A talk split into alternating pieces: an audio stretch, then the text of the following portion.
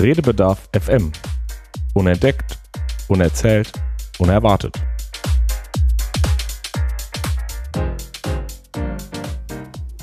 Herzlich willkommen bei Redebedarf FM Ausgabe Nummer 3. Mein Name ist Markus Knapp. Und mein Name ist Julia Borgfeld. Wir haben heute zu Gast einen zweifachen Vater, Ehemann, Bienenliebhaber, ähm, nämlich den Malte, Malte Schilling. Malte hat nachhaltige Wasserwirtschaft studiert und ist Gründungsmitglied der Initiative Freie Demokratische Schule in Hannover-Linden. Ähm, herzlich willkommen, Malte, ähm, Dankeschön, bei hallo. uns. Schön, dass du da bist. Ähm, wir machen am Anfang immer einen, einen kleinen Intro-Teil, wo ähm, unsere Hörer die Chance bekommen, ähm, noch etwas mehr über dich zu erfahren. Wir haben jetzt ein paar Fakten ähm, über dich erzählt.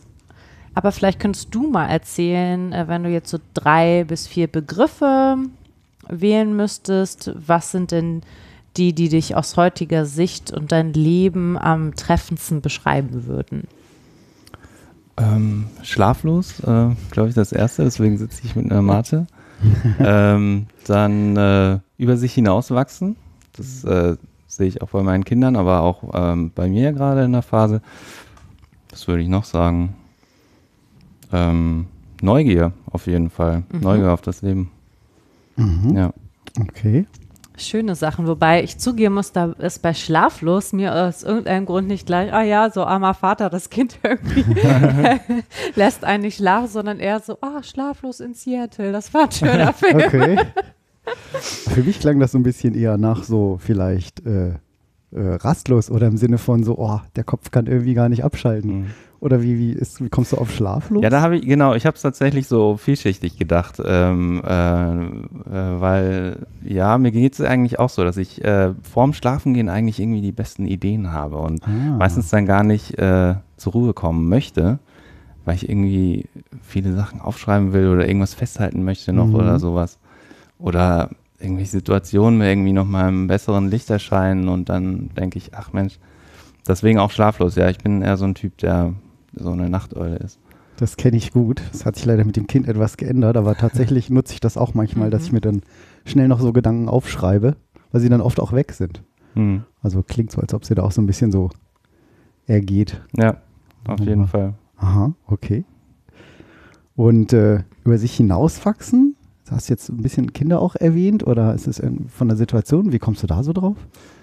Ähm, ja, die Kinder auf jeden Fall. Wenn ich meine Kinder aufwachsen sehe, ähm, das auch. Und ähm, mit der Lindenschule, die wir gründen wollen, äh, ist es auch so. Also ähm, ich habe tatsächlich auch in meinem Bekanntenkreis Menschen, die schon mal eine Schule gegründet haben oder wir haben von anderen Schulinitiativen gehört, dass es richtig viel Arbeit ist. Mhm. Und ähm, aber unsere Kerngruppe, die Gründungsinitiative, die ähm, wir machen uns nie über Sachen, über solche Sachen Gedanken. Wie viel Arbeit haben wir noch vor uns? Müssen wir nicht alle nochmal Jura studieren oder so? Ähm, sondern wir machen einfach das, was anfällt. Ja, jetzt, jetzt springst du schon gleich mitten rein. Ich brauche mal nochmal einen Schritt zurück, weil Ja, äh, gerne. wie du gründest eine Schule oder ihr gründet eine Schule. Wie, wie kam es dazu? Ja, wie kann ich mir das vorstellen? Ähm, Wie Ja. kommt man da drauf? Vielleicht als ja, erstes. vielleicht, also äh, ich erzähle es mal so von meiner Perspektive oder von, auch von der meiner Partnerin. Mhm. Ähm, also ich könnte irgendwie ganz früh anfangen, weil meine Eltern haben sich auch mit Reformpädagogik auseinandergesetzt und uns auch aus voller Überzeugung in die Waldorfschule geschickt. Aber vielleicht ist da nicht so ganz der Anfang zu der Initiative jetzt, äh, sondern wir hatten damals eine Doku gesehen, Alphabet hieß die, ähm, und ähm, hatten deswegen, also meine Partnerin und ich, einfach über Reformpädagogik gesprochen und was das so grundsätzlich irgendwie so in der Gesellschaft bedeutet. Und dass es eigentlich ein sehr, ähm, eine sehr entscheidende Sache ist, Ja. was man diese 13 oder teilweise auch 12 Jahre in der Schule so erlebt hat und mit welchen ähm, ja, Dingen man sich so auseinandergesetzt hat, beziehungsweise wie viel Zeit man eigentlich damit verbracht hat, Mhm. was auswendig zu lernen oder so. Oder eben nicht auswendig zu lernen. So in der klassischen Schulform. Genau. Und ähm, ja, wie wenig Zeit man vielleicht dadurch auch hatte, sich mit sich selber auseinanderzusetzen. Mhm. Ähm, genau, und deswegen hatten wir irgendwie, das war eine Reise nach Süddeutschland, da komme ich ursprünglich her. Deswegen eine sehr lange Reise und die ging eigentlich, das Gespräch ging die ganze Reise lang. Und irgendwann haben wir am Ende gedacht, ja, dann ähm, jetzt so, müssen wir irgendwie mal so mh, mal Butter an die Fische und irgendwas machen, ne? Was machen wir Okay. denn? Irgendwie muss eine Schule her, so, ne? Aha. Und das war dann erstmal so eine Idee. Wir haben öfter so Schnapsideen und ähm, nach der Reise waren wir jetzt zu Hause und äh, just in dem Moment haben wir äh, ein Inserat gesehen an einem Supermarkt, wo es hieß, wir gründen eine Schule. Ach Ähm, nein. wir suchen Leute, die mithelfen. Herrlich. So, und das war wirklich der, ähm, das war auch keine bestehende Initiative oder so, sondern es war tatsächlich, äh, das war der Findungsprozess dieser Gruppe, die bis jetzt noch besteht. Okay. Und das ging ganz vielen Leuten so, die dazu kamen. Ähm, irgendwie äh, war die Idee da und irgendwie hatten ganz viele Leute gleichzeitig diese Idee und ähm, haben sich getroffen. Ah, okay. Und, und dann? Also, wie gründet man eine Schule? da haben sie euch erstmal wahrscheinlich getroffen und man tauscht sich aus, okay. Aber Naja, dann waren wir uns natürlich erstmal einig in unserer Unzufriedenheit, sage ich mal so. Ne? Oh, Ja. wie war deine Schulzeit? Ah ja, und so, ne? ähm, da hat man sich halt so ausgetauscht, ne? Und dann sich einig sein ist schon mal nicht schlecht so oder gemeinsam unzufrieden sein, aber das kann auch manchmal zu Unfug äh, führen. ähm, aber das ging dann ganz schön professionelle Wege, muss ich sagen. Ich, also ich muss sagen, persönlich war ich äh, in der ganz frühen Phase noch nicht dabei. Natürlich so habe ich alles mitgehört, war sehr interessiert, aber es ging zeitlich gar nicht. Jedenfalls äh, wurde in kürzester Zeit, ich glaube in, innerhalb von drei Monaten, eine Bildungskonferenz ausgetragen. Mhm. Das war ähm, auch von dieser Kerngruppe, aber das war wirklich eine Konferenz. Das heißt, verschiedene Gründungsinitiativen, die demokratische Schulen gründen, wurden eingeladen, ähm, bestehende Schulen, ähm, aus Lüne Lüneburg waren welche da, im Hildesheimer Raum, glaube ich, auch. es ist so eine Art Kongress, wo sich erstmal Genau. Gleichgesinnte sozusagen austauschen. Genau. Okay. Mhm. Und ähm, da war auch mein erstes Mal, dass ich dabei war. Und das war sehr interessant, ähm, sehr produktiv. Ähm, aber ähm, also wir als Gruppe oder auch inhaltlich waren natürlich noch ganz am Anfang. Wann war das ungefähr? Jetzt haben wir Das war- 2019. Genau, das war Anfang des Jahres 2018. Ach, noch gar nicht so lange her. Genau, wir sind noch Okay. relativ jung, ja. Ja. Was sind denn die äh, Kernelemente der, der Unzufriedenheit, wie du es so schön gesagt hast, ähm, die ihr da miteinander geteilt habt? Ähm, du hattest ja schon gesagt, ne, dieses, ähm, also sehr viel auswendig lernen, ne, das haben wir jetzt noch rausgehört und dass eben wiederum die freie Entfaltung und das sich selbst kennenlernen äh, nicht gegeben ist.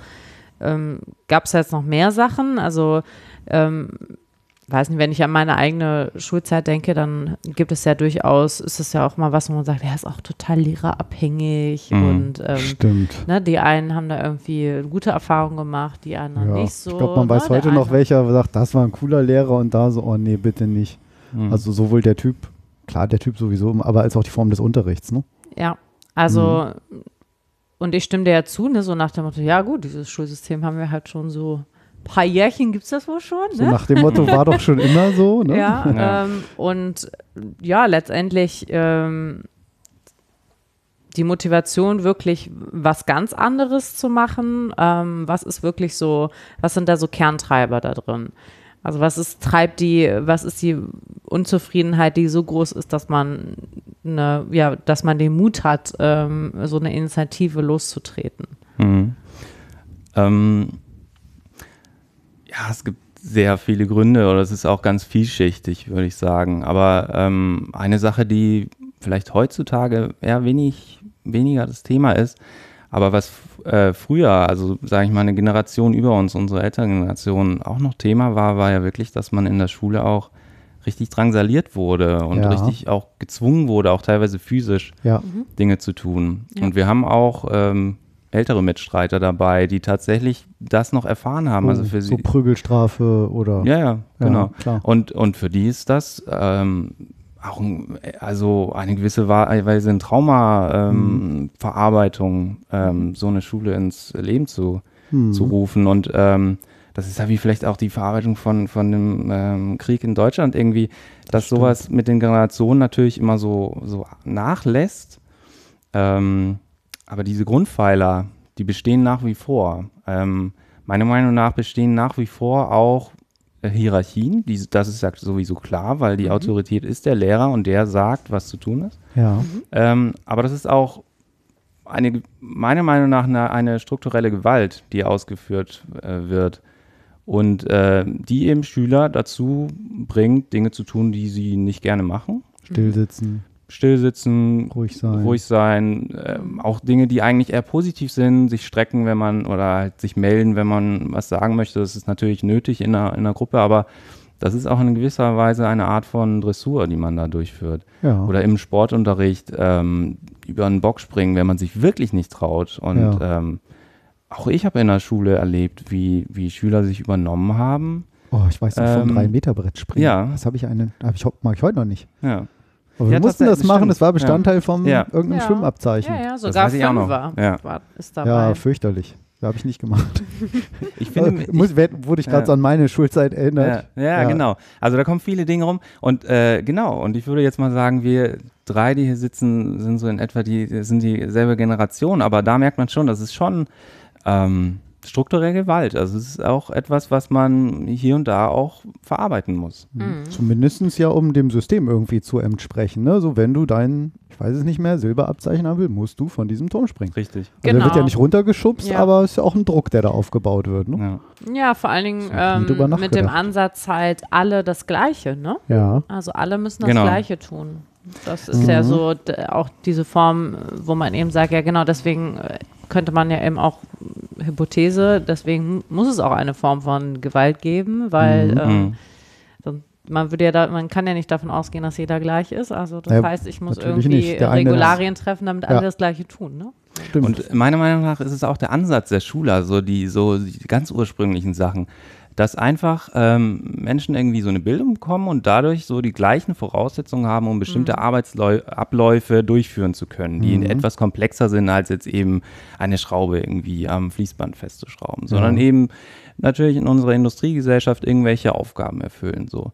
Und da wird es angeglichen. Aber da gibt es ja in der Pädagogik, ich glaube, jeder Pädagoge kennt dieses, diesen Cartoon, oder der ist eine Cartoon ist falsch, sondern die, die, so, eine, so eine Zeichnung, ähm, wo es, wo irgendein Lehrer ist und da sind, glaube ich, vier verschiedene Tiere. Mhm. Ein Elefant, ein Affe, ein, was weiß ich, jetzt muss ich erfinden, äh, eine Maus und sonst noch ein Tier, ein Hund.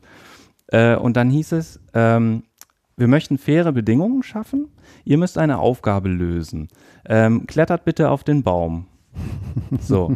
Und dann sind die vier Tiere da und müssen alle hochklettern. Sehr so. Stellst du jetzt Und- gerade vor, wie der Elefant klettert? Oder? Natürlich. Das- Den habe ich mir noch gemerkt. Genau. Ja, und äh, das, also das ist ähm, ein Grundansatz der Schule, mein, also der, der Regelschule. Ähm, Schule darf man ja auch nicht über einen Kamm stellen. Es gibt verschiedene, Mhm. So verschiedene Formen der Schule und ähm, ich glaube auch tatsächlich, dass es vom Lehrer abhängt und so und dass nicht jeder Lehrer jedem Elefanten dazu zwingt, einen äh, Baum hochzuklettern. Aber trotzdem Ähm. ist ja auch der Lehrer nur so gut oder so schlecht, wie das System dahinter ja eigentlich sein kann. Ne? Wo er sagt, sorry, auf dem Lernplan steht nur mal auf dem Baum klettern. Ja, Oder vom, genau. jetzt komme ich wieder aufs 3-Meter-Brett, äh, von äh, ähm, was auch immer gerade, was eben nicht jedes Kind möglicherweise schaffen kann oder Angst hat oder mhm. Ja. Um nochmal ähm, ein bisschen besser zu verstehen, ähm, was auch letzt, äh, eure Motivation dahinter ist, ähm, weil du, du hast ja auch schon gesagt, ne, das ist so vielschichtig, wir haben viele Gedanken dazu. Ähm, wir haben jetzt aber nochmal das Thema gehabt, verschiedene Ansätze. Das wäre jetzt so das Stichwort äh, zu unserem nächsten Teil oder etwas, was wir gern von dir ähm, wissen möchten.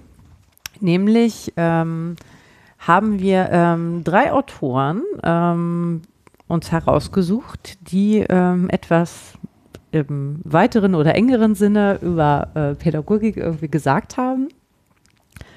Also wir hätten da zum einen Albert Einstein, der hat gesagt, Lernen ist Erfahrung, alles andere ist einfach nur Information. Dann haben wir noch im Gepäck Gerald Hüther, hat gesagt, Begeisterung ist Dünger für das Gehirn. Dann habe ich noch zu bieten Maria Montessori. Die hat gesagt, Schule ist jenes Exil, in dem der Erwachsene das Kind so lange hält, bis es imstande ist, in den Erwachsenenwelt zu leben, ohne zu stören. Und uns würde interessieren, wenn du das jetzt so hörst, äh, diese drei Zitate, mit welchem würdest du dich jetzt aktuell und gerade in dem Zusammenhang natürlich der Gründung äh, der Schule am meisten identifizieren und warum?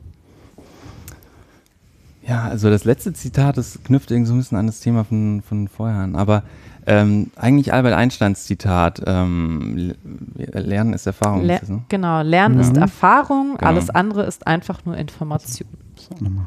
Das, äh, also Albert Einstein ist genial. Also ähm, seine Physik habe ich, glaube ich, bis jetzt noch nicht verstanden, aber all die Zitate über das Leben ähm, sind so treffend und das ist eigentlich auch sehr, sehr treffend, ähm, was eigentlich den Lernansatz äh, der Schule angeht. Ich denke, da, da werden wir nachher bestimmt auch noch drüber reden.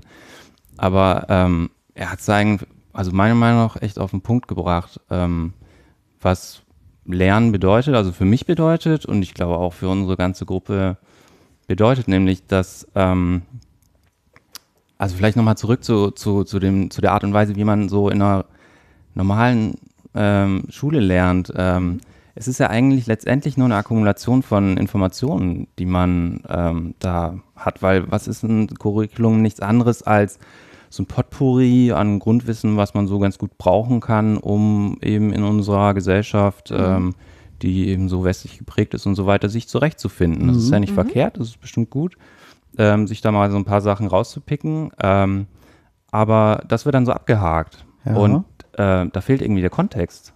Also, äh, wenn ich mir jetzt meinen normalen Schulalltag von früher vorstelle, ist es so, ich gehe morgens hin, dann habe ich irgendwie Mathematik zwei Stunden, dann äh, muss ich plötzlich Französisch reden, äh, dann äh, schlimmerweise vielleicht noch Latein ähm, und dann mache ich danach irgendwie Sport. Also das sind immer so zerstückelte Informationen, die man tagtäglich da zusammenschnipselt und in sein Heft äh, packt und ähm, sich dann am Ende der Woche oder am Ende des Jahres fragt, was habe ich jetzt? Mhm. Dann kriegt man dann am Ende davon eine Zahl, eins oder sechs oder fünf, die noch viel weiter aus diesem Kontext gerissen ist, die überhaupt nichts dazu aussagt, was habe ich dabei gedacht, was ähm, hat mich das Thema interessiert oder nicht.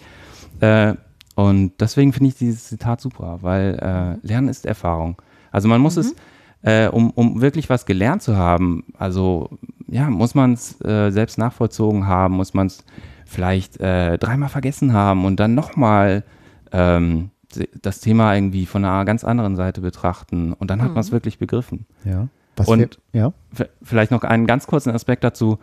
Ähm, was ist dieses Wissen oder so, dieses, ähm, was, was macht man damit? Ähm, letztendlich ähm, will man doch damit einen Schritt weiterkommen, will man etwas, etwas Neues machen. Und Ja. nur wenn man diese Erfahrung hat, ähm, kann man kreativ, kreativ daraus werden. Weil würde ich jetzt eine wandelnde Bibliothek, also irgendwie einen Chip drin haben und Wikipedia in, draufgeladen haben, so ein paar Gigabyte, ähm, dann kann ich damit nichts anfangen. Dann fragt mich jemand eine Frage, ich mache eine Stichwortsuche und äh, antworte dementsprechend darauf, was Ja. da drin steht. Bin aber abhängig von dieser Information und die ist völlig aus dem Kontext gerissen. Ja. Ähm, wenn ich aber Erfahrungen habe, dann habe ich damit auch meinen Sinn, meinen, meinen Verstand geschärft und ist es möglich, unbekannte Situationen äh, völlig kreativ und auf eine ganz neue Weise ähm, quasi ja, zu, zu betrachten und sich selbst dabei zu überraschen. Das ist meiner Meinung nach das, was man lernen sollte. Also dieses, so ein bisschen auch so diesen Aha-Effekt, den man eben eigentlich wirklich hat, wenn man eine Erfahrung gemacht hat. Ja. Also nicht nur einfach so, ja, okay, äh, wenn ich irgendwie einen Lackmustest mache, dann wird das Papier braun, aber keine Ahnung, wenn ich irgendeine andere Erfahrung wirklich es erlebt habe oder es Mhm. eben erfahren habe, so in, in die Richtung. Okay, verstehe. Ähm, Ja, jetzt- würde aber auch sagen, genau, das ist der Punkt, ne? Also wer, ähm, Erfahrung, du hast jetzt gesagt, erleben, ich würde auch sagen, das ist so, also Erlebnis ist so der, das andere Subs- Substantiv, was irgendwie dazugehört, ne? Mhm. Ähm, ich habe hab das jetzt auch so verstanden, es geht eben auch wirklich um den Transfer von etwas, also von erstmal vielleicht nur theoretischem Wissen, ne? also sozusagen in der Praxis so zu kombinieren, dass es äh, vielleicht auch was Neues äh, schafft oder mir zumindest auch weiterhilft auf meinem Lebensweg Mhm. auf eine Art und Weise. Ne? Und eben nicht nur ein theoretisches Konstrukt bleibt, also was ich, wo ich vielleicht gar nichts mit anfangen kann erstmal. So wie Mhm. eben Wikipedia, ne? gelesen, aber was heißt das jetzt? Ne? Ja. Genau. Ja. Jetzt beschreibt ihr auf eurer Webseite lindenschulehannover.de, die wir natürlich auf Redebedarf FM ja auch dann alles verlinken. Sehr schön. Ähm, Selbstbestimmung und Freiwilligkeit. Die Schüler oder Schülerinnen bestimmen selbst über ihr Lernen und darüber, wie sie ihre Tage oder Schultage gestalten. Wir vertrauen in junge Menschen und ihren Weg und darauf, dass sie lernen wollen und es auch tun. In ihrem Tempo, auf ihre Art und zu ihrem selbstgewählten Zeitpunkt. Wie kann ich mir das in der Praxis vorstellen? Weil ich habe jetzt selber einen dreieinhalb im Februar vierjährigen Sohn. Von daher finde ich das Thema doppelt spannend. Mhm. Ich denke so, hm, was für eine Schule wäre für den wohl irgendwann mal eine richtige, so ein System wie ich war oder, Mhm. Oder so wie du es ja in Ansätzen ja auch schon beschreibst. Aber jetzt fehlt mir so, wenn ich das jetzt lese, denke ich so, okay, wie soll das gehen? Wie geht das? Wie alt sind die Kinder? Da ist doch nur Durcheinander und wie können die denn jetzt bestimmen, ich will heute aber was kneten und der nächste sagt, ich will heute aber äh, 10 Meter schwimmen Ja. oder Mathe. ja. Wie, wie geht das? Also ähm, mir ging es, wenn ich, wenn ich den Text ähm, eben vor einem Jahr, nämlich dann, als äh, ich noch nicht bei der Initiative war, mir ging es damit auch so, dass wenn ich mir sowas durchgelesen habe, ähm, das zur Kenntnis genommen habe, gedacht, aha, so ist es. Also da ist kein Unterricht, mhm, die Schüler machen so ihr Ding, ähm, aha. Und dann habe ich das so zur Kenntnis genommen, aber konnte mir nicht wirklich plastisch vorstellen, was bedeutet das jetzt Ja. so im Alltag oder beziehungsweise ähm, das Wichtige, also das Spannende finde ich daran eigentlich ja, ähm, was spielt sich so ein in so einer Schule? Mhm. Und ähm, für viele würde das vielleicht aus dem, auf den ersten Blick erstmal pure Anarchie sein. Ne? Absolut. Fenster werden eingeschlagen, Sportunterricht Genau. wird in der Küche Ja. gemacht äh, und so weiter und so fort. Ich ne? glaube, so Chaos wäre auch so ein ganz Ja. guter. Also, Wäre so Genau. eine, eine Option, ne? Ja, Dagegen ja absolut. keine Regeln. Genau. genau. Ja. Könnte, könnte man denken, ja. Ähm, das ist übrigens systemgewollt. Mhm. Also muss man schon dazu sagen. Also das, ähm, da kann man durchaus, ein, so, also wenn man es jetzt mal in demokratischen Vokabeln nimmt, einen Putschversuch durchführen sozusagen, Putschversuch der Schüler. Wir wollen äh, zwei Wochen lang Karneval feiern oder so. Ja, Mhm. das kann, soll passieren so, weil es ein ständiger Diskurs ist zwischen ähm, verschiedenen Interessen, Lerninteressen der Schüler oder eben auch keine Lerninteressen und die sind völlig berechtigt. Mhm. Nämlich, ähm, wenn Schüler auch sagen, ich möchte gerade nicht lernen, so, das ist völlig berechtigt. Ähm, aber äh, nochmal zurück zu Anarchie oder eben nicht, ähm, wie spielt sich das ein? Ähm, ist es äh, meiner Meinung nach so, dass ähm, Kinder einfach mit so einer unglaublichen Neugier ausgestattet sind? Das stimmt. Das, ähm, und äh, jeder Zappelphilipp hat auch mal seinen ruhigen Moment und äh, jeder Bücherwurm, also als Kind, ähm, hat auch mal eine Phase, wo er wirklich Bewegung braucht. Also Ja. so immer diese Pole, zwischen denen die Kinder sich da bewegen, die, die müssen eigentlich alle so abgedeckt sein, idealerweise über einen Tag. Und ähm, ich glaube, die Kinder befruchten sich gegenseitig untereinander so stark und dadurch er, ergibt sich irgendwann ähm, so ein fließendes Gleichgewicht irgendwie, ähm, dass tatsächlich diese Schule so eine Art Seele bekommt, ja. Die natürlich durch die Schüler lebt. Und ähm, deswegen ist es auf der einen Seite extrem schwierig, so eine Zu Schule zu beschreiben, weil ähm, sie verändert sich mit jedem Kind, das geht und mit jedem, das kommt. Ja. Ähm, aber ähm, ja, vielleicht, also ich darf ja ein bisschen ausholen, dann mache ich Ja. das mal. Ja, das ist ja Ähm, das Schöne. Ich komme ja aus, aus dem Umweltbereich so, ne? Und ähm, das ist ähm, vielleicht ein bisschen an Haben herbeigezogen, aber vielleicht äh, schließt sich am Ende der Kreis. Ähm, es gibt ähm, in, im, in, im Naturschutz äh, einen Begriff, Begriff von Sukzession. Das äh, bedeutet, was passiert, wenn ich eine Fläche völlig kahl rasiere und ähm, sie einfach so der Natur überlasse? Mhm. Das ist ja eigentlich, das müsste, also es passiert an sehr vielen Stellen, weil wir eigentlich die größten Teile der Flächen sind ja eigentlich menschengemacht. Ja. Was passiert dann? So, dann würde natürlich irgendwie erstmal so richtig viel Unkraut wachsen. So, Brennnesseln, irgendwelche Sträucher, Gestrüpp, äh, Brombeersträucher und so, die Pflanzen, die eben ziemlich robust sind Genau. ein ziemliches Durcheinander. Ähm, aber das ist nämlich dieser Prinzip, das Prinzip der Sukzession. Und das ist äh, eigentlich eine Theorie, aber letztendlich bestätigt sich es immer wieder in der Praxis. Ähm, am Ende stellt sich ein Gleichgewicht ein und das ist ein absolut stabiles System, das sich gegenseitig unterstützt und stabil hält. Mhm. Und ähm, was auch absolut sinnhaftig ist. Nämlich, ähm, also in Deutschland wären das immer Wälder. Große Bäume, aber das sind ja nicht nur die Bäume, sondern darunter gibt es dann eben Sträucher, Gräser, Pilze, was auch immer. Es gibt ein ganzes Ökosystem. Stimmt. So, und jetzt nochmal, das ist eigentlich so, wie ich mir so eine Schule vorstelle. Ähm, zuerst sind es leere Räume, was weiß ich, 90 Quadratmeter, die zu füllen sind. Ähm, da kommen dann die Schüler rein. Und ähm, dann werden da vielleicht ein paar Brombeersträuche äh, sein und hier und da werden sich Schüler auch vielleicht mal ein paar Wunden zuziehen davon. Ähm, aber am Ende entwickelt sich dann ein, ein, ein Biotop, ein äh, soziale, soziale Verflechtungen, ähm, die selbstregulierend sind. Mhm. Und Selbstreguli Selbstregulation ist das absolute Stichwort, was, ähm, was, was bei der Schule das Thema ist. Ähm, wie funktioniert es, dass Schüler dazu kommen, ohne gezwungen zu werden, etwas zu lernen? Das ist ja für viele sowas Absurdes. Dabei ist es das absolut Natürlichste des Kindes, zu lernen. Ich habe ein äh, fünf Monate altes Kind, das äh, reißt es alles, was nur in die Reichweite kommt, Genau. zu sich Begreifen. ähm, mit einer Kraft, die teilweise, ich teilweise nicht zurückhalten kann. Genau, es geht ums pure Begreifen. Ja. Das heißt, es ist eigentlich eine Qual für ihn. Es ist, also das merke ich am Essenstisch. Und nun möchte ich ihn zum Beispiel ersparen, dass er meine Suppe dann auch mal begreift. So, die ist dann doch ein bisschen zu heiß dafür. Ähm, es ist für ihn aber eine absolute äh, Qual, wenn er etwas nicht begreifen kann. mhm. Ähm, Klar. und, und das tun wir eigentlich systematisch in der Schule. Dass wir Kindern äh, diese Erfahrung nehmen, etwas selbst in die Hand zu nehmen äh, und, und, und eben ja, selbst zu begreifen. Und, und das ist eigentlich das, was in, der, in dieser Schule passiert und ähm, was sich da eigentlich einspielt. Ne? Ähm, ja, so ein eben eine bestimmten Gruppendynamik äh, und die dann eben auch eine gewisse Lernherangehensweise mit sich bringt. Mhm.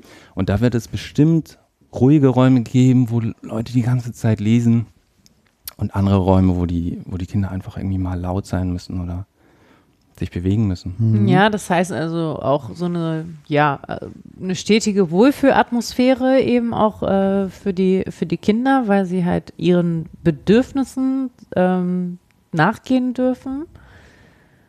Ähm, also sehr, sehr schöner äh, Gedanke.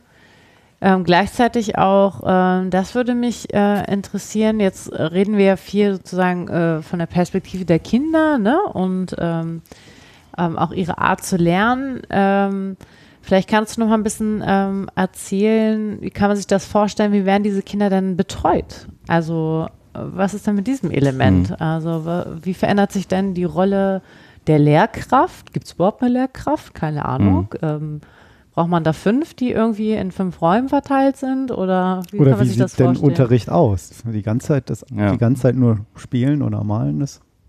Das ist Da eigentlich, fehlt ja vielleicht ja. doch ein bisschen Mathematik oder Deutsch oder Mhm. Englisch oder wird ja ver- vermutlich doch irgendwie ein bisschen Sinn machen. Absolut, auf jeden Fall. Ähm, das ist eigentlich auch, glaube ich, die größte Herausforderung, weil ich glaube, diese ähm, Kinder alleine lassen ist überhaupt kein Problem so, die, die kriegen das von selbst hin. Aber es ist tatsächlich für die Erwachsenen drumherum, die Eltern, aber eben auch die Lehrer äh, oder die, die, wir nennen es nicht Lehrer, weil es etwas nicht gelehrt wird, sondern in dem Fall ähm, äh, Lernbegleiter, diejenigen, die, die bei dem Lernprozess begleiten. Mhm. Ähm, genau, es ist eine riesen Herausforderung, weil man ähm, kann von mir aus hier und da ein paar Mathe-Kopien machen, kommt damit hin und keiner will die, will die haben. Ne? ähm, aber also wie, wie das gemacht wird, das ist le leider muss ich da wieder sagen, das ist so schulabhängig und das ist auch davon abhängig, wie diese Lerngruppe entscheidet. Also es gibt ja vielleicht äh, noch einen, einen kurzen Wissenspart. Ähm, immer eine Schulversammlung, die normalerweise einmal wöchentlich stattfindet, wo Schüler und äh, Lernbegleiter, alle, die in der Schule ähm, mitarbeiten oder sich da aufhalten, eine Stimme haben und darüber entscheiden können, wie der Alltag stattfindet. Mhm. Und ähm, in der Regel ist es tatsächlich so, dass es auch klassischen Unterricht gibt. Mhm. Das heißt, die Schüler, Schüler entscheiden sich dafür, äh, wir brauchen unbedingt Eng Englischunterricht, der Lehrer ist so super, das macht voll Spaß, äh, wir wollen jeden Tag ähm, Englischunterricht so. Ähm, und das ist eigentlich so ein bisschen der Regel, die, äh, die Regel. Ähm, aber nicht den ganzen Tag. Und ähm, meistens auch ohne Zwang. Also so, dass ähm, jeder Schüler ja sozusagen ne, im althergebrachten Sinne schwänzen darf. Ja.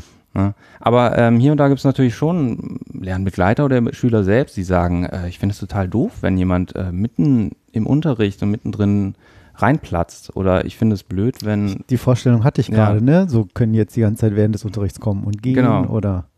Und ich, also das ist in der Regel so, dass die Schüler das selber sagen. Also Mhm. wenn die, wenn die im, im Lernen sind und da kommen ständig Schüler rein oder gehen mittendrin raus, weil es denen zu langweilig ist, dann ähm, ist, abs- ist diese Plattform, ähm, diese Schulversammlung, wo sich die Schüler darüber beschweren können. Und ähm, daraus entstehen Regeln. Mhm. Und diese Regeln sind einzuhalten. Und ähm, deswegen sind wir da absolut entfernt von irgendwelchen chaotischen Zuständen. Mhm. Also Sondern- Stichwort Demokratie eben. Genau. Mhm. Gan eigentlich ganz im Gegenteil. Ich würde sagen, Hm. jetzt so, um es mal ein bisschen auf die Spitze zu, zu treiben, die demokratische Schule ist die, die am meisten reglementiert ist. Aber der entscheidende Unterschied ist, dass es von sich selber, von Ja. drinnen reglementiert wird. Ja. Ja. Weil äh, Kinder sind absolute Regelfanatiker. Mhm. Also äh, meine Tochter auch, die, die, ähm, die, die liebt Regeln. Natürlich liebt sie auch Regeln äh, zu überschreiten. Aber es ist für sie ein absolut interessantes Thema, so zu wissen, was, was gilt jetzt, woran halte ich mich gerade und ähm, wo kann ich hier und da so ein bisschen auf der Nase rumtanzen und das, die Regel so ein bisschen ausdehnen oder so. Und letztendlich ähm, kommt sie dann wieder zurück zur Regel, was weiß ich, äh, keine Süßigkeiten vor Mittag oder so. Das sind so Regeln, die sind, ähm, das würde ich hier und da sogar selber vergessen. Ne? Ach, jetzt habe ich mal einen kleinen Schokoriegel gegessen. Als Erwachsener ist man da vielleicht ein bisschen weit weg von, aber äh, für Kinder ist es absolut wichtig, ähm, was gilt, was, hat, was habe ich mit anderen vereinbart ähm, und wie kann ich mich da jetzt so dran halten. Mhm. Ja. Das, nehm, ja, das nehme ich bei meinem Sohn ja durchaus auch wahr, ne? dass er dann oftmals auch sagt so, nein Papi, nicht mit Schuhen da lang gehen. Ja, genau. Ne, da denke ich dann, hm, ist das jetzt, weil ich jetzt so eine Regel mal vorgegeben habe, aber er versteht das halt auch, sagt er, jetzt ist ja alles irgendwie voll Sand im Wohnzimmer. Mhm. So, ne? So. Dann kriege Ja. ich das auch Spannend, durchaus natürlich spannend. wiedergespiegelt. Ja, okay. Ähm, wie kann man sich denn ja jetzt tatsächlich ja, eher so Gruppengrößen, also gibt es Klassen? Gibt es sowas überhaupt? Keine Ahnung. Äh, von welcher Altersgruppe sprechen wir hier eigentlich? Äh, wie viele Jahre geht man denn dann zur Schule, in einer demokratischen Schule? Und ja, Mhm. Ähm, ja, da gibt es Dinge, die es von außen bestimmen auch teilweise. Also äh, zum Beispiel die Schulpflicht sagt ganz klar, dass, dass äh, Kinder in der Schule sein müssen. So, das ist eigentlich so der ähm, größte Zwang, den die demokratischen Schulen von außen haben. Auch, ist da auch das Startalter vorgegeben? Ähm, da, Oder so ein Korridor? Weißt du das schon? da bin ich gerade überfragt, aber ich weiß auf jeden Fall, also so das normale Schuleintrittsalter natürlich, aber ich habe auch ähm, schon von einer Schule gehört, wo klar das äh, Geschwisterkind, ähm, das vier war, absolut in die Schule wollte. So. Und das ging. Mhm, okay. Also ähm, deswegen ist da, glaube ich, auch keine Grenze, Mhm. keine feste Grenze ist. Und da ist es natürlich dann wichtig, dass, sie, dass die Kinder auch betreut sind. Also das ist schon so, dass es, ähm, dass es auf jeden Fall geregelt sein muss. Ähm, das waren ja ganz viele Fragen. Versuche ich mal alle so jetzt ähm, ja, abzuhaken. vielleicht also kann man so- noch mal bei der genau. Altersgruppe bleiben. Ja, genau. Also der Regelfall ist eigentlich so, ne, dass es mit der ersten Klasse anfängt ähm, und dass es mit der Sekundarstufe 1 endet, weil Abschlüsse werden in der Regel eigentlich ähm, extern abgelegt. So, Ah, ja. Wenn es wenn es wirklich dann um die, die Abschlüsse gehen, die sind, das ist übrigens auch frei. Also den Schülern ist es selbst überlassen, sich dafür zu entscheiden, weil es ist nichts anderes, nichts absurder, als ähm, irgendwie dem Schüler die ganze Zeit vorzugaukeln, dass er freie Entscheidungen treffen kann.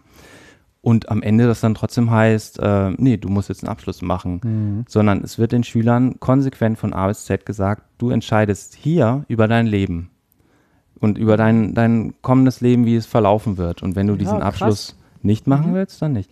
Aber ähm, das ist meistens, also es ist sehr selten ein Problem. Jedenfalls genau, deswegen ist die Altersstruktur dadurch natürlich auch schon vorgegeben sozusagen, weil die meisten dann abgehen, um dann einen Abschluss abzulegen. Mhm. Das wäre dann ungefähr welche Klasse im vergleichbaren System oder Ähm, welches Alter so? Wem, wann war das? Äh, Kla zehnte Klasse? Bis zur Mhm, zehnten okay, Klasse wäre das. Genau. Ja. Ja. Genau. Und ähm, äh, Klassen gibt es nicht. Mhm. Also das ist ähm, extrem wichtig, dass es eine Vermischung gibt, weil ähm, ja, in, je nach Alter ähm, nehmen Schüler auch Themen oder gehen mit Themen ganz anders ähm, um als, als die anderen Altersgruppen. Und dadurch ähm, ergibt sich eben eine Lernatmosphäre, die, ähm, die noch viel befruchtender ist, als die, Mhm. wenn man, wenn man äh, homogene Altersgruppen hat.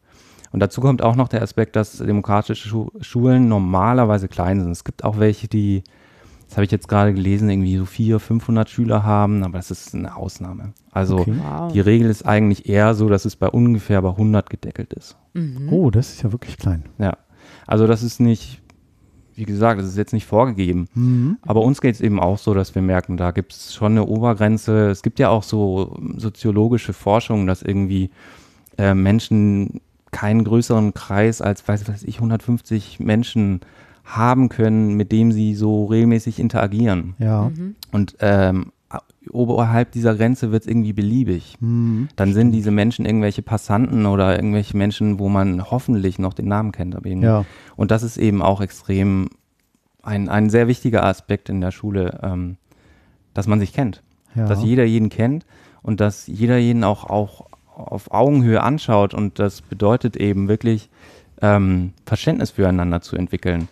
Und ähm, noch schlimmer, was ähm, gar nicht so praktiziert wird in unserer sogenannten Demokratie, in der wir angeblich leben, ähm, sich wirklich mit Fremden, mit anderen und mit vielleicht ungewollten und ungeliebten Meinungen auseinanderzusetzen. Also dass man wirklich sagt, ähm, die Mehrheit hat so entschieden, aber ich bin voll dagegen. Aber wenn die das so wollen, dann, dann mache ich da halt mit. Ne? Mhm. Das ist so allgemeiner Konsens. Oder ähm, irgendeiner, es gibt irgendeine Regel, die nur aufgestellt wurde, weil ein Schüler das so will. Und das zu akzeptieren, äh, dazu bedarf es extrem ähm, großer ähm, Toleranz und Verständnis für die anderen. ja, da einen Konsens auch zu finden, Ja, das genau. zu üben. Also in der Regel sind es ja eher Kompromisse.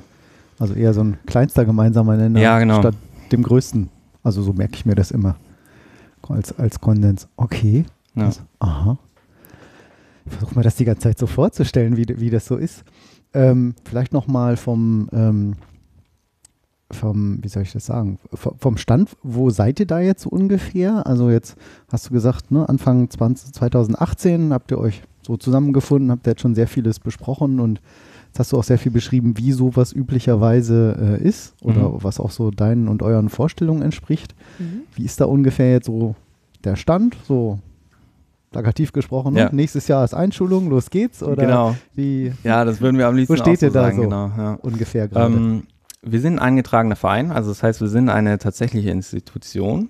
Ähm, wir ähm, dieses Jahr, das ist 2019, haben wir sehr intensiv dazu genutzt ähm, für, die, für die Außenwirkung, äh, haben uns im Stadtteil eben vernetzt ähm, und haben uns an verschiedenen Stellen umgeschaut, äh, wie wir weiterkommen. Ähm, aber ich muss schon ehrlicherweise sagen, dass die großen Schritte, die großen, ähm, ja, die, die, die, die Schritte, die wirklich riskant sind für diese, ähm, für diese Gründung, die kommen noch.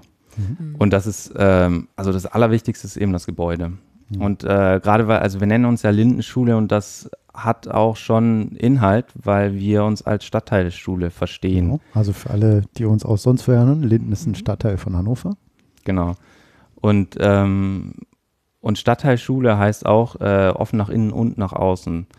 Also es ist gewollt, dass Schüler sich ähm, in, in das Viertel gehen und ähm, Praktika machen oder was auch immer. Ähm, sich im Viertel eben auch aufhalten und ähm, aber vor allem natürlich hoffen wir auch, ähm, dass von außen was reinkommt. Also dass da, weiß ich nicht, irgendein Handwerker oder so Handwerksunterricht gibt oder ähm, irgendwelche Anwohner kommen und sagen, hey, das Mathematik ist total mein, mein Ding oder so, ich würde gerne noch irgendwie nebenher was machen und dann kommen die einfach dazu und ähm, geben irgendwas rein in die Schule. So. Das Ja. ist so ein bisschen Spannend. Das heißt, Genau. ähm, wenn man das mal weiterführt, das heißt bei euch äh, um einen, du hattest ja gesagt, äh, die heißen bei euch nicht Lehrer oder Lehrkraft, sondern Lernbegleiter. Ähm, das heißt, dazu muss man äh, also kein Lehramt studiert haben, um bei euch dann ein Lernbegleiter zu sein oder zu werden. Ja, grund, grundsätzlich ja. Ähm, da kommt natürlich schon das Schulamt ins Spiel, äh, weil so ein- gewisser, weil sozusagen jede, ähm, äh, jede Fächer, jedes Fach muss eigentlich ähm, vertreten sein von Mhm. einem ähm, Lehrer, der ein Staatsexamen, der das zweite Staatsexamen abgelegt hat. Und die Fächer sind Ähm, auch vorgegeben, wahrscheinlich irgendwo von Ja, genau. Kultusministerium oder das Genau. ist ja immer Ja. sehr kompliziert, so Ländersache und so. Ja, genau, tatsächlich. Ähm, das ist sozusagen vorgegeben, aber das heißt nicht, dass jeder Lernbegleiter äh, etwas gelernt haben, Mhm. also Lehrer gelernt haben muss, Mhm. sondern ähm, genau, es geht eben einfach um die Quote quasi, wenn die erreicht ist, äh, kann sonst sich jeder in dieser Schule aufhalten ähm, und einfach, ähm, genau, was, in, also Unterricht oder irgendwas in der Schule machen. Mhm. Genau, aber Beitragen. Mhm. wir waren ja. noch bei, bei der, Wo bei der so Gründungsphase. steht gerade, genau, genau. wollte ich noch. Ich bin Danke. ein bisschen ausgeschwitzt. Ähm, genau, wegen, wegen Linden hatte ich das gesagt. Und äh, da ist natürlich die Gebäudefrage ein Riesending. Ja. Also, dass wir da was finden, ähm, das wird echt schwierig. Ähm, und aus dem Grund haben wir jetzt halt auch gesagt, wir, wir müssen uns hier bekannt machen, wir, wir müssen uns auch verbinden mit, ähm, mit anderen Menschen und haben auch Kontakt mit verschiedenen Gruppen und Gründungsinitiativen und sowas. Ähm, genau, und ähm, das ist eigentlich, haben wir jetzt auch gemerkt, so Dreh- und Angelpunkt von den kommenden Schritten, die dann noch dazukommen. Ein anderer Riesenschritt ist die Finanzierung. Aber letztendlich ähm, will keine Bank oder, oder irgendein Förderer von uns was wissen, wenn wir kein stehendes Gebäudekonzept haben. Mhm. Ähm, also deswegen ist es schon der Ausgangspunkt von den konkreten Schulgrund Schulgründungsschritten. Das ist ja eigentlich, jetzt ich, mir fällt gerade ein anderes Wort an als unpraktisch. Ne? Also jetzt muss man erstmal mit so einem Gebäude anfangen Ja. und denken eigentlich, wir wollen doch erstmal inhaltlich noch weiter gestalten. Ne? Also das stelle ich mir sehr schwierig, schwierig vor. Absolut. Also das ist schon so ein bisschen wie Kolumbus, äh, der nach Indien fahren wollte. Also man weiß überhaupt nicht, wo man da hinkommt. Ähm, ich habe es jetzt von einer Gründungsinitiative aus Marbo Mar Mardorf Mhm. am Steinhuder Meer gehört, dass da wirklich alles stand. Also wenn man die gefragt hätte, also es war letzten Sommer der mein Stand, ähm, die gefragt hätte, wo steht ihr, dann hätten die gesagt, alles fertig. Äh, Gebäude ist da, Einrichtungen, Lehrer, ähm, Wow. Schüler, alles angemeldet. Kredit äh, und so weiter. Ähm, dazu sage ich vielleicht noch gleich was zum, zum finanziellen, aber jedenfalls stand alles. Das Einzige, was fehlte, war die Genehmigung der Schulbehörde. Und die wurde in, der, in den Sommerferien gegeben. Das Okay. heißt, das muss man sich mal vorstellen, dass da hunderte von Schülern nicht wussten, ob sie in ein paar Oh. Wochen in die Schule gehen können. Okay. Dass äh, die Menschen Auch unpraktisch. ja, sehr, sehr genau. unpraktisch. Hey, geht unser Kind auf die Realschule oder Genau. geht es auf die freie demokratische Schule XY? Mhm. Also was es für einen Uff. riesen ähm, Rattenschwanz hat, das kann Ja, man sich klar. nicht vorstellen. Also das sind natürlich die Momente, die, wo man einfach Blut und Wasser schwitzt als Ja, Initiative. ne? absolut. Das, ähm, da muss man sich, also da braucht man absolut einen harten Kerl, der einfach sagt, ähm, wir machen das mit dem Kopf durch die Wand. So. Ja. Mhm. Ähm, das, wir, wir probieren einfach alles und ähm, im Schulamt, also ähm, muss man ein bisschen Geduld haben, so, ne? Das ähm, läuft dann einfach so. Die deutschen Behörden, ne? Genau. Ticken die Uhren etwas langsamer. Ja. Boah. Wenn du da so ähm, das alles nochmal so betrachtest, so diese ganze. Also ich finde das faszinierend. Ich, mir fällt das richtig schwer, das in Worte zu fassen. So einerseits so ein, in Anführungszeichen, ganz normales Leben zu führen und nebenbei irgendwie so eine Schule zu gründen mit diesen ganzen Facetten und As Aspekten, wie du es beschreibst. Das ist ja wirklich komplex und auch mit so viel Leidenschaft. Ähm, was wäre so, wenn du diese Arbeit so betrachtest, was wäre so für dich so der größte Sinn oder die, die Passion, wenn du das sagen würdest, so eigentlich ist es das, was ich so gerne an dieser Arbeit, was mir so am, am meisten gefällt, was dich da noch immer noch so antreibt, das weiterzumachen und Ähm, durchzuhalten. Ja, also es ist, ähm, momentan, ähm, dass, dass tatsächlich äh, es viele Menschen gibt, die, die auch begeistert werden. Also wenn, wenn die hören, was wir da vorhaben und was es wirklich ist, also wenn, wenn man es wirklich begriffen hat, was demokratische Schule bedeutet, dann ähm, sieht man oft äh, so ein richtiges Blinken in den Augen der Menschen. Das ist auf jeden Fall etwas, was, was mich antreibt, weil, weil ich da weiß, äh, das ist ähm, ein Freiheitsgrad, den fast keiner von uns kennt.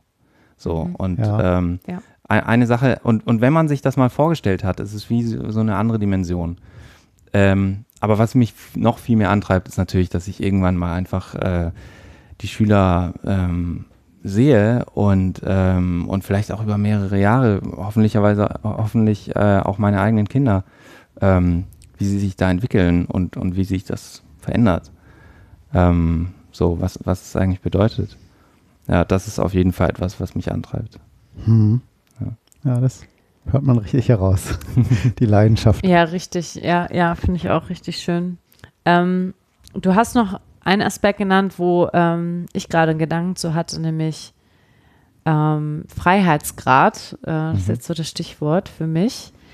Ähm, weil andersherum äh, stelle ich mir nämlich jetzt auch vor, ähm, Eltern, die ja jetzt so das erste Mal davon hören. Ähm, ich kann mir vorstellen, dass jetzt gerade ungefähr äh, 85 Fragen sowieso auftauchen, die gleich äh, irgendwie in den Kopf schießen, aber vor allen Dingen auch, ähm, selbst wenn, sag ich mal, das Konzept so überzeugt ne, und auch verstanden wird, dass da ganz viele Ängste eben ähm, mitschwingen ähm, für Eltern, ähm, dass dieses Kind, äh, ja, also weiß ich, richtig betreut wird, dass es sich überhaupt ähm, ja so selbstverantwortlich überhaupt entwickeln kann. Ähm, man möchte ja auch nur das Beste für seine Kinder. Ist das dann wirklich das Beste mit so einem hohen Freiheitsgrad und bedeutet ja auch wahrscheinlich, dass man ganz, ganz viel ja so loslassen muss, vertrauen muss in äh, dieses Format.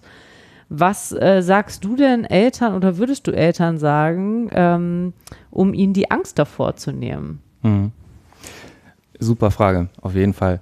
Äh, weil ähm, ich glaube, das ist die größte, aber abgesehen von den Problemen, die, die man so bei der Gründung hat, das ist das größte Risiko für so eine dem demokratische Schule, sind die, die Eltern, die ähm, so ganz panisch ihre Kinder abholen. So, na und, oh, blauer Fleck, ach Jemini, was war das denn jetzt? Und so, äh, oh Gott, Steig schnell War- in war den da kein- SUV. ja, war, war da kein Lernbegleiter dabei? Oh Gott, wie kann das passieren? Und so, ne? Ähm, das ist Nur noch mit Helm Spaß. zu tun. ja, ja. Deswegen, ähm, das, gut. das wird, glaube ich, ähm, ein Leben der, der Schule bestimmen, von, A- von Anfang bis Ende. Also, ähm, genau. Ähm, es ist wirklich schwierig, die Angst zu nehmen, weil das ähm, wirklich eine, ja, ein, ein Loslassen ist. Und Mhm. ähm, ich habe für mich selber aber auch gemerkt, ähm, entsprech, also habe ich mich mal so gefragt, entspreche ich eigentlich in meiner Erziehung, ähm, also mit der Erziehung meiner, meiner Kinder, ähm, den demokratischen Prinzipien, Mhm. die dann nachher in der Schule so gelebt werden. Ähm, und Sehr habe interessanter Prozess, ja. Ja, also das genau, Ist so also- dieses, der Prophet, der äh, ne, in Ja. seinem eigenen. genau. Ja, also mir ging es tatsächlich so, dass ich, also ich war vorher schon überzeugt und hatte da auch schon äh, ein Kind und ähm, habe dann erst gemerkt, ähm, entspreche ich eigentlich diesen Idealen? Und da habe ich tatsächlich an einigen Stellen ähm, auch mal rumgeschraubt an meiner sogenannten Erziehung und habe, also mittlerweile bin ich auch da und äh, sage, ähm, Erziehung äh, gibt es für mich eigentlich nicht. Also ähm, im, im Sinne von, ähm, also wir hatten tatsächlich auch mit Freunden, also mit sehr engen Freunden auch ernsthafte Auseinandersetzungen damit, äh, was Erziehung heißt, nämlich, ähm, dass die Kinder sich in bestimmten Situationen bestimmt verhalten müssen. Also zum Beispiel bitte Danke und Tschüss und Hallo und na, so die Geflogenheiten, die man halt so hat. Ähm, Mhm. Oder man nimmt dem Kind eben nicht die Schaukel weg oder das Spielzeug weg und so weiter. Ne? Das geht ja von bis. Ähm, das kann ja auch ja. sein, sprich nicht mit vollem Mund, sitzt still am Tisch. Ja, Genau. Das lässt sich ja so in ja. allen Facetten. Oder es Absolut. wird nicht gesprochen am Tisch. Ja. Also so, so Ja, ganz, ja. ganz alte Sachen. Ja. ja. die ganz Ja, alten. also, ja, und das äh, herrscht nach wie vor auf jeden Fall vor. Ja. Ähm, und da haben wir tatsächlich auch in, im Freundeskreis hier und da richtig äh, polemische Diskussionen drüber gehabt. Und äh, ich bin mittlerweile weg davon, dass ich für das Verhalten meiner Kinder mich verantwortlich fühle. Mhm. Und das ist vielleicht auch das erste Loslassen. Oh ja. Dass man da wirklich sagt, ähm, mein Kind ist ein Individuum. Mhm. Und zwar war es das schon, als es geboren wurde, vielleicht schon davor. Ähm, und äh, das kommt mit, mit einer Individualität aus, aus, äh, auf die Welt. Und als solche sollte man sie auch anerkennen. Man kann diese Individualität nicht mit 18 plötzlich anschalten. Und, ähm, Stimmt. und, und das ist eben so dieses Verantwortungsgefühl. Das ist Ja, ja letztendlich so eine Pflicht den anderen gegenüber. Dass man sich nicht für sein eigenes Kind schämen will, äh, also ja, schämen will, weil es mit Vollmond redet oder so. Was denken jetzt Das- die anderen? Genau. Mein Kind ja. schreit ja auf dem Spielplatz, wirft sich auf den Boden. Genau. Was denken jetzt die anderen Eltern?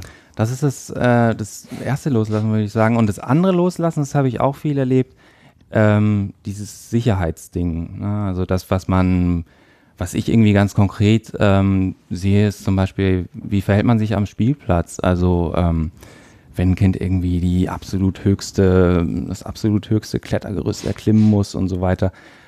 Rennt man da hinterher wie so eine Feuerwehr mit dem Fangnetz oder ähm, sagt man, ja, du bist der Beste, komm, du schaffst das, renn Ja, hoch, du klar. super, du bist schneller als alle anderen. Das gibt's auch. Das ist meiner Meinung nach, beide Varianten sind meiner Meinung nach extrem gefährdend. Damit gefährdet man die, die Sicherheit und die Gesundheit seines eigenen Kindes, wenn man, wenn man das macht. Wenn man das auf der einen Seite viel zu stark motiviert und eigentlich auf eine sehr egoistische Weise motiv- motiviert, nämlich sagt, du bist der Beste oder du, komm, du machst das oder so, das, da geht es ja viel mehr um einen selber als um das Kind. Äh, und diese andere Sicherheit, ähm, immer hinterherrennen, ähm, ist auch etwas, wo, wo man eher, glaub, das macht man, glaube ich, eher, weil man Angst hat, nicht da zu sein, wenn das Kind fällt. Und das ist ja auch eher eine Erwartung, die die anderen an einen haben. Ja? Meiner Meinung nach. Also, dass die Leute sich unter Druck fühlen, auf ihr Kind aufzupassen, Ja. weil die anderen das von einem erwarten. Und das ist, glaube ich, auch ein Moment, von dem man sich auch lösen muss. Ähm, dass Das ist ja man, auch ein Loslassen. Genau. Die, die Sicherheit, also da, das ist jetzt, äh, ne, das, wär, das würde dann nachher auf der Bildzeitung ganz oben stehen, wenn ich das jetzt sage, aber ich, ich will es noch ein bisschen auf die Spitze treiben. Die, für die Sicherheit des Kindes ist man nicht verantwortlich. Das stimmt vielleicht an, an einigen Aspekten nicht. Klar, ich schnall das Kind Aber- im Auto an. Genau, so, so, ne? Und wie man über die Straße geht, etc. Es gibt so viele Dinge, wo, wo man das Kind auf jeden Fall an die Hand nehmen muss. Aber die so, lebensgefährdend sind eventuell. ne? Absolut, genau, am Herd oder was auch immer. Da gibt es viele, natürlich viele Sicherheitssachen, wo, wo man als Erwachsener auf jeden Fall gefragt ist. Aber zum Beispiel meine Tochter, die hat sehr früh angefangen, ähm, mit ähm, Messern zu schneiden. So, und das Früh macht sie ist, zwei oder noch, ich weiß gar okay, nicht. das mehr. erscheint mir wirklich früh. Ja, also Also wertfrei jetzt. ja, ja. ja. Ja, und also es, am Anfang war ich natürlich auch total überfordert und wollte ich erst nicht oder so. Und äh, wir haben es auch natürlich ein bisschen länger rausgezögert, als ich es ähm, gerne gemacht hätte. So, ne? Aber ähm, das hat sich ziemlich schnell eingespielt und mittlerweile kann neben ihr absolut ein Messer liegen. Das machen wir natürlich nicht. Es fliegt natürlich nirg- nirgends jetzt irgendwie überall unser Messer rum. Nein, es gibt bestimmte Regeln und so, an die sie sich, an die es sich zu halten gilt und das tut sie aber auch. Mhm. Und genau das sehe ich. Und ähm, das ist, glaube ich, dieses andere Ding, ähm, einfach die Verantwortung für bestimmte Dinge, die man einfach nicht beeinflussen kann als Elternteil. Einfach loslassen. Ja, Hm. okay. Ähm, mit dem Regeln und so ist das vielleicht, äh, mir fällt irgendwie ein, das ist sozusagen der, anderen Worten, dass man den Rahmen halt einfach, äh, dass man einen Rahmen gibt, äh, aber innerhalb dieses Rahmens darf sich halt frei bewegt werden. So im, dann nach eigener Fasson, nach eigenem Rhythmus, nach dem inneren Gefühl, was einen halt so treibt. Ist es so das, was es irgendwie auch treffen Ja. würde für dich? Oder? Ja, doch, das, das trifft es für mich, für mich sehr gut, weil ich habe äh, schon das Gefühl, dass Kinder so einen Rahmen brauchen. Auch ähm, so beim Spielen vielleicht auch mal einen örtlichen Rahmen. Ähm, so bei mir konkret zu Hause wäre das zum Beispiel, bei dem Kleinen darf man jetzt nicht irgendwie die winzigsten Lego-Teilchen rumliegen lassen und so, dass man dann sagt, Lego wird da gespielt das kannst du, was weiß ich, mit weichen Puppen oder so weiter, kannst du da spielen.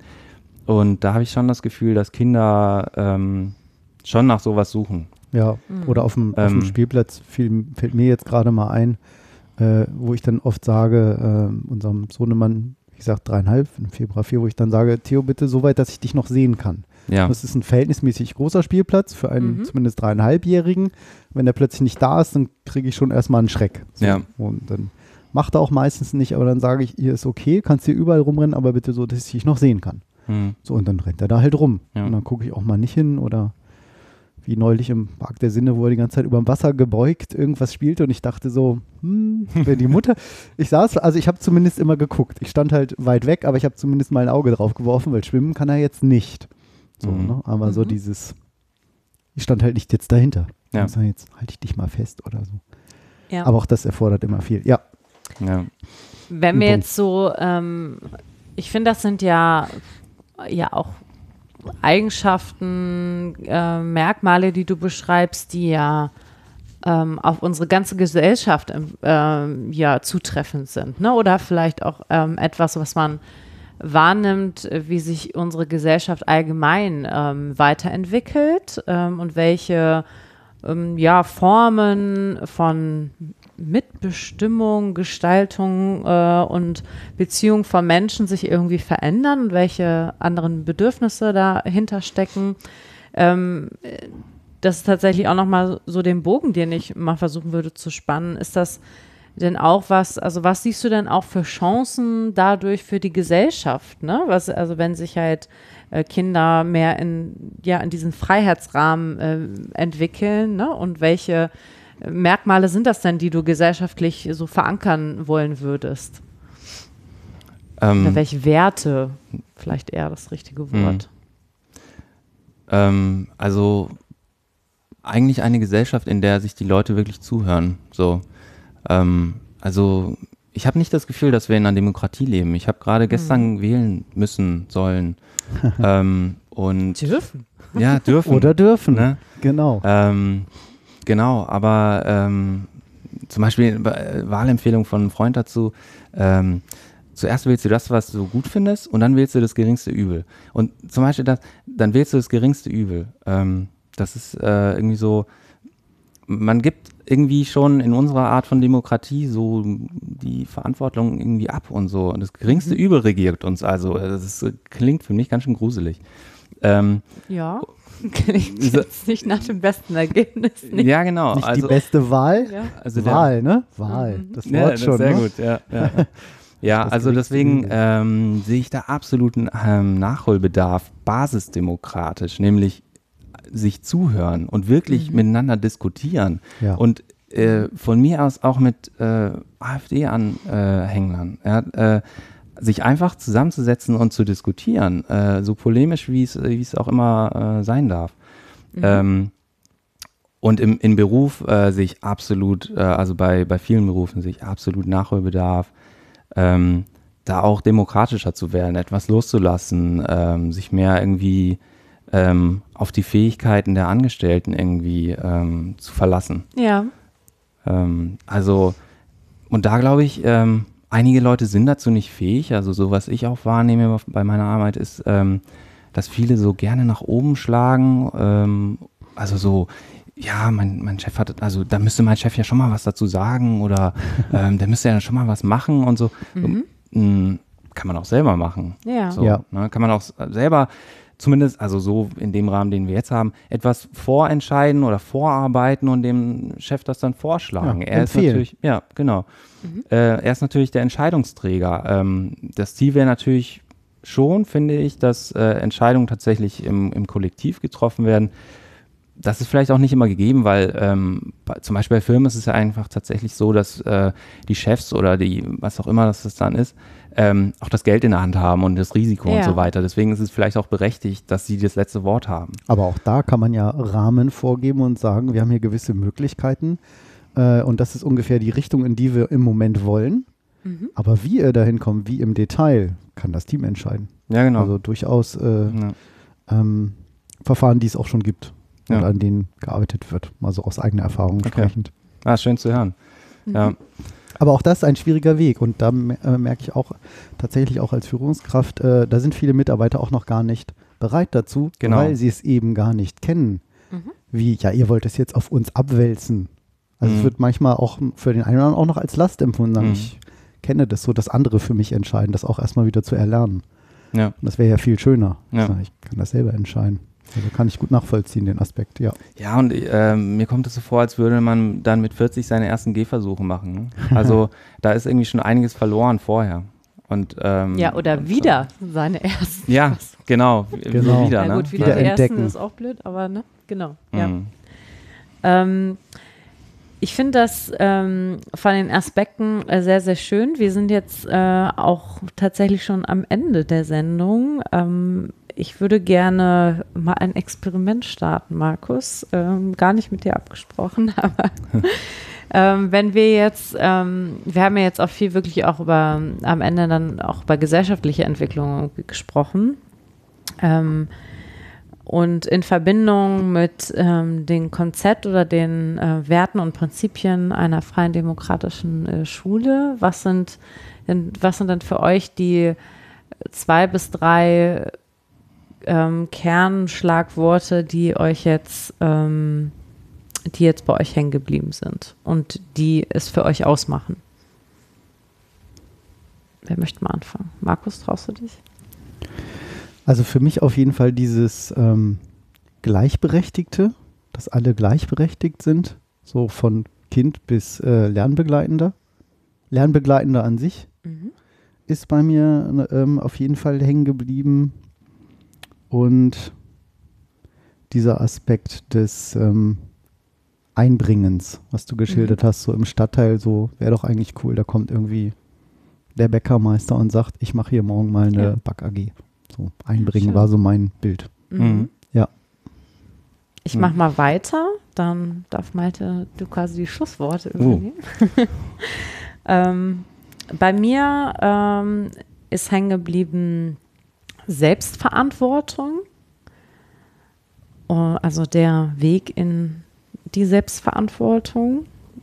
Ähm, für mich ist hängen geblieben Vertrauen geben Vertrauen schenken und natürlich ähm, ja so die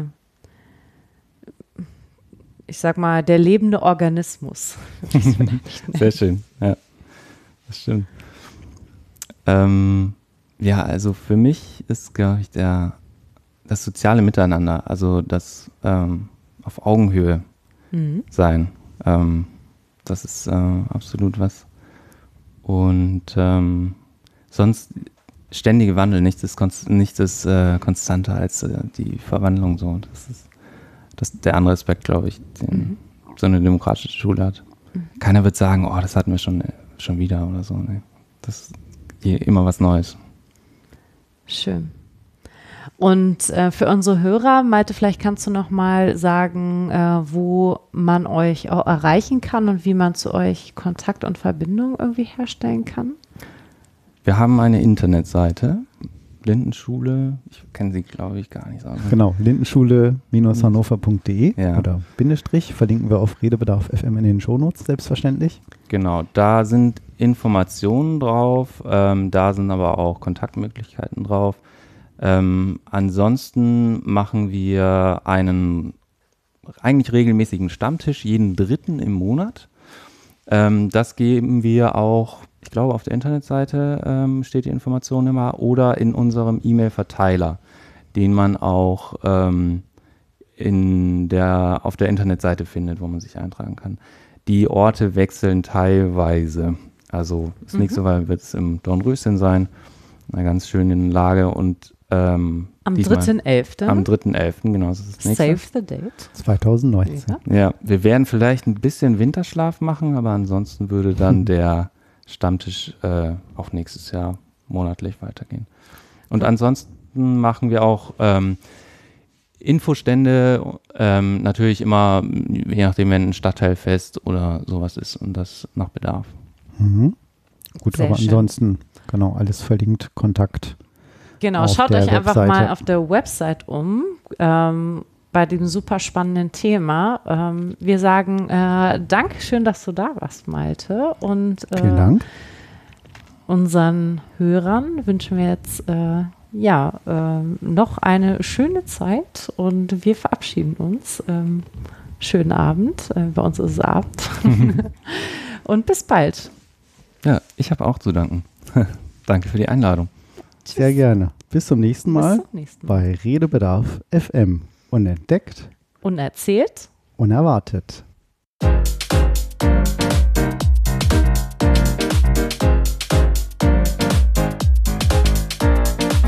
Redebedarf FM. Unentdeckt, unerzählt, unerwartet.